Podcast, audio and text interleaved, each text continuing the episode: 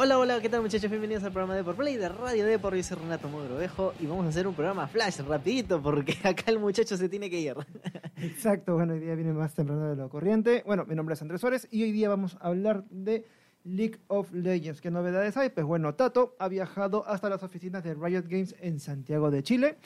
Y bueno, trae las calentitas de todo lo que está ocurriendo allá. Se viene a informar un poco de los temas, de los nuevos proyectos que tiene eh, Riot Games respecto al universo de League of Legends. Bueno, van a lanzar unos nuevos videojuegos que son eh, que están inmiscuidos dentro del, forman parte del universo de League of Legends. Y también vamos a hablar Bueno, de y- lo que es la Liga Latinoamericana, que es el, principal atractivo de este podcast.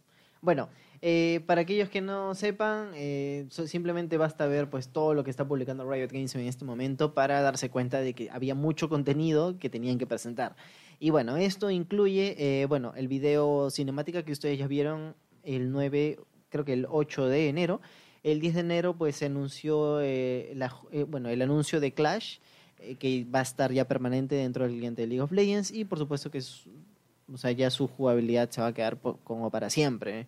Según ya las pruebas que han venido haciendo durante dos años, es que la verdad es que League of Legends ha tenido muchos problemas con, el, con este sistema de Clash, pero al parecer ya lo solucionaron absolutamente todo.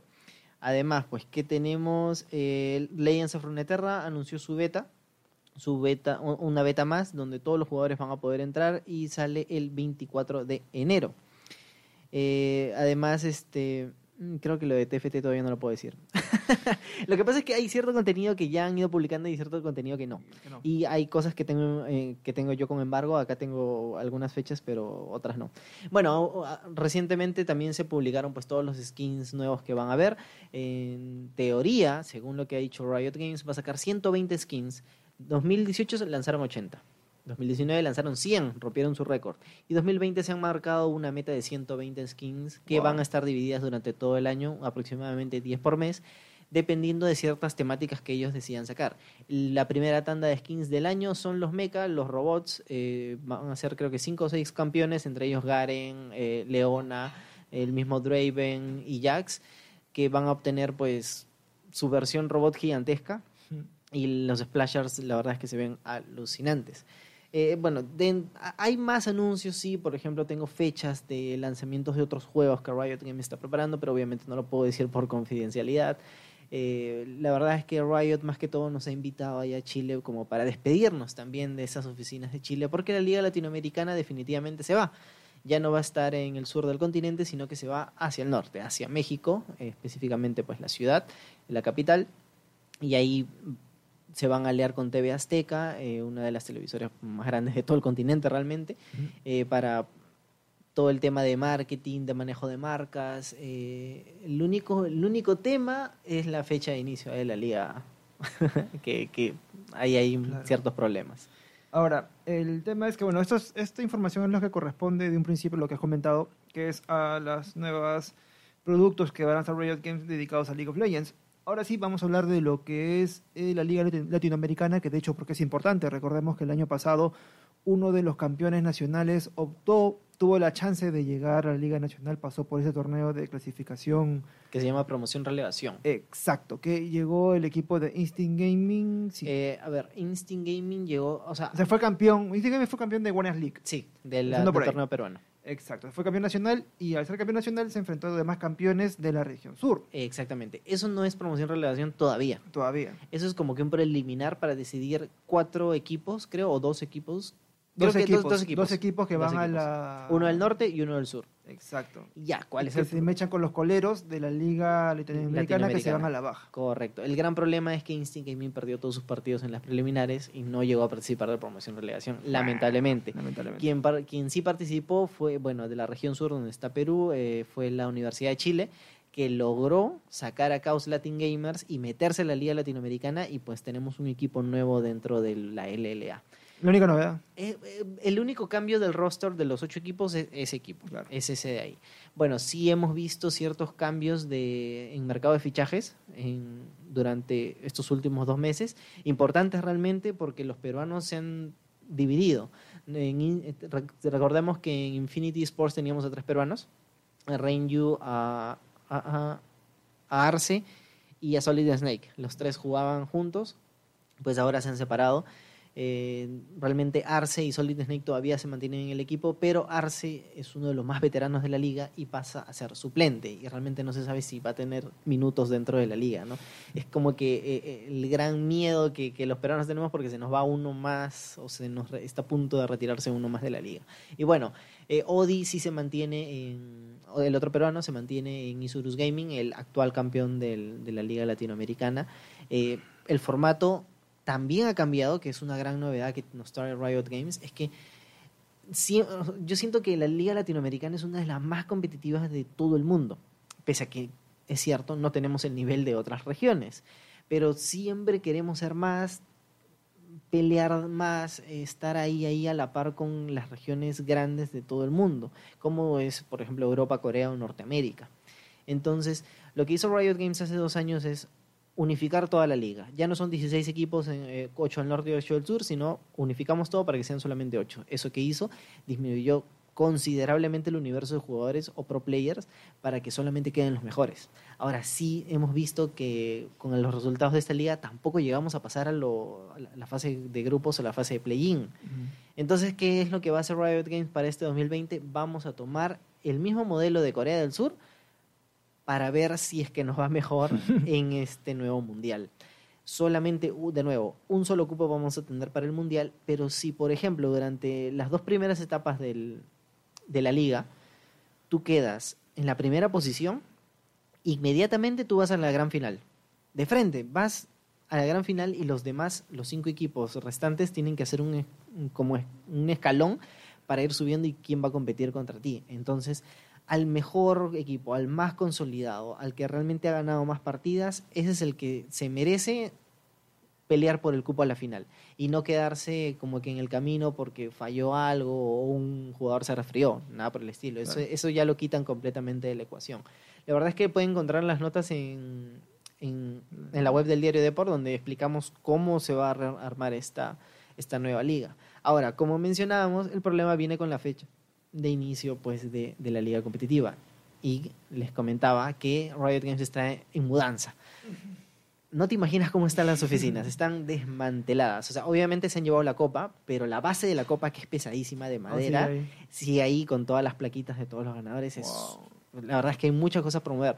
Por ejemplo, eh, uno de los campeones Graves, que tiene una escopeta, eh, los mismos cosplayers donan su, su, traje o donan sus, las cosas que ellos hacen. Así, todo está ahí todavía.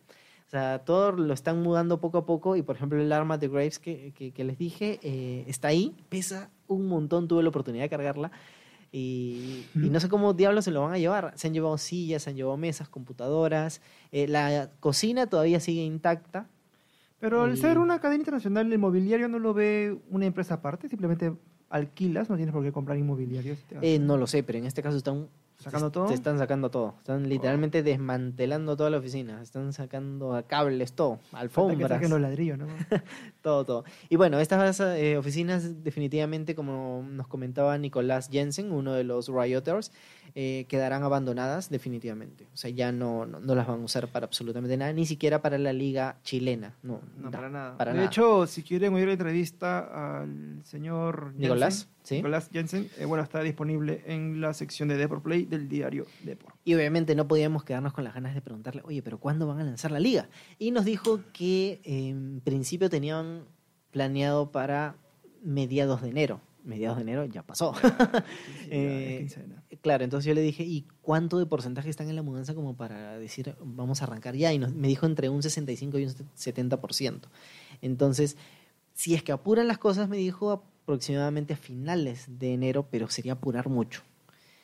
Posiblemente sea en las primeras semanas de febrero, definitivamente, pero no va a pasar de febrero, me dijo. Eh, así que habrá que esperar. Eso es para que se mude ya las oficinas de Riot Games a México, pero para que empiece la liga. No, no es para que empiece la liga. ajá, para que empiece la liga. No, no, la, mudanza realmente es algo más sencillo de lo, de lo que parece. De lo, es más sencillo que arrancar la liga. Porque, claro, los jugadores necesitan una buena conexión a internet, necesitan buenos periféricos, mouse, teclados, que ojo, los mouse y teclados y, audífonos y todo todavía está en Chile. Y hemos probado ahí como. Nos hemos sentado donde los propios se han sentado. Solamente no están las computadoras. Este, Y claro, o sea, arrancar la liga ya es un tema completamente diferente a la mudanza. porque que- no solo, o sea, las oficinas de Riot Games sí van los jugadores ahí a, a competir, pero a la par tienen una zona de oficinas eh, donde tienen redactores y gente que interactúa con la comunidad y genera contenido para Latinoamérica. Entonces son como dos apartados diferentes. Ah. Eh, sí, entonces a finales de enero y, o inicios de febrero más seguro eh, ya tendremos la liga competitiva. Pero, por supuesto, no nos vamos a quedar con las ganas de ver un poco del competitivo de LOL. Claro, Guardians League arranca el 23 de enero. Ahora, ahora en unos días arranca el torneo de apertura. Que, por supuesto, aquellos que sepan, eh, se trata del eSport oficial de League of Legends en Perú. Y bueno, a y les digo oficial porque este es el torneo que los lleva a la Liga Latinoamericana.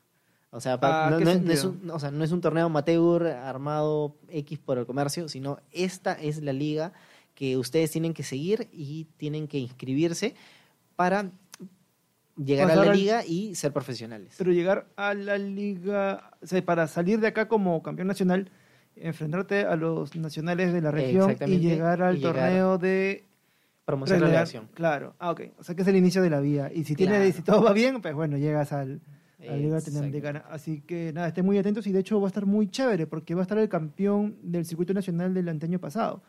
Que... Matt Kings. Ajá, Sí, exacto. eh, exactamente, Matt Kings. Entonces se va a enfrentar con Instinct Gaming, me rayó. Y, te- desde- y tenemos algunos nombres también de equipos que están en Dota 2 que ahora pues están, están creando su propio equipo de League of Legends y va a estar muy muy bonito. Sí, de hecho, bueno, se- sí se promete bastante competitividad, ¿no? Bueno, veremos si Instinct Gaming aún así va a repetir el plato de volverse campeón nuevamente.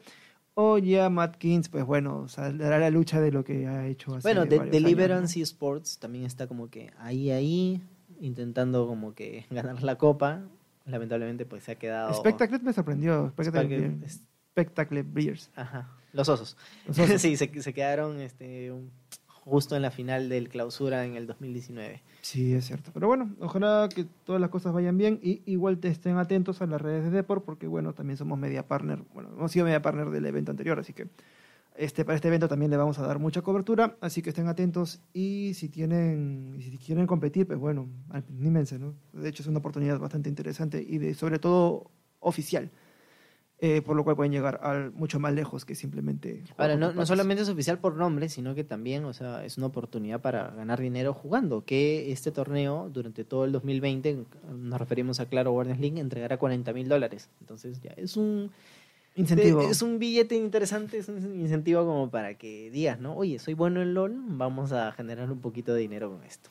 Así es. Y bueno, ya con nada más que agregar, estén atentos que al final, bueno, si se han perdido algo de- del audio, es que eh, va a empezar a, a lo mucho quincena o fines de febrero. No puede pasar de febrero No debería el pasar inicio de, de la, la liga. según este, bueno, la entrevista que hizo Tato. Según Nicolás Jensen, eh, un Rioter encargado pues de Latinoamérica. Y eh, si tienen ganas de ver League of Legends ya, ya, ya, pues el 23 de enero ya tenemos claro Guardians League comenzando. Exacto. Y bueno, ya sin más nos despedimos. Recordarles que el diario Deport tiene una sección dedicada a videojuegos y sports que se llama Deport Play y sale los lunes, miércoles y jueves y ocasionalmente, y ahora que no hay partidos, pues bueno, voy a salir los sábados o los viernes. Así que cualquier cosa estén ahí. Hoy día, si aún alcanzan para comprarse un Deport, pues bueno, hay una sección dedicada. Vamos a hablar del equipo de la semana y, de la- y del Agüero.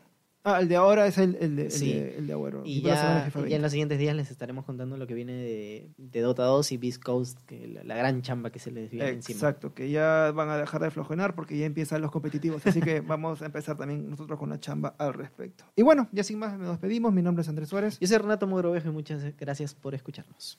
Chao, chao.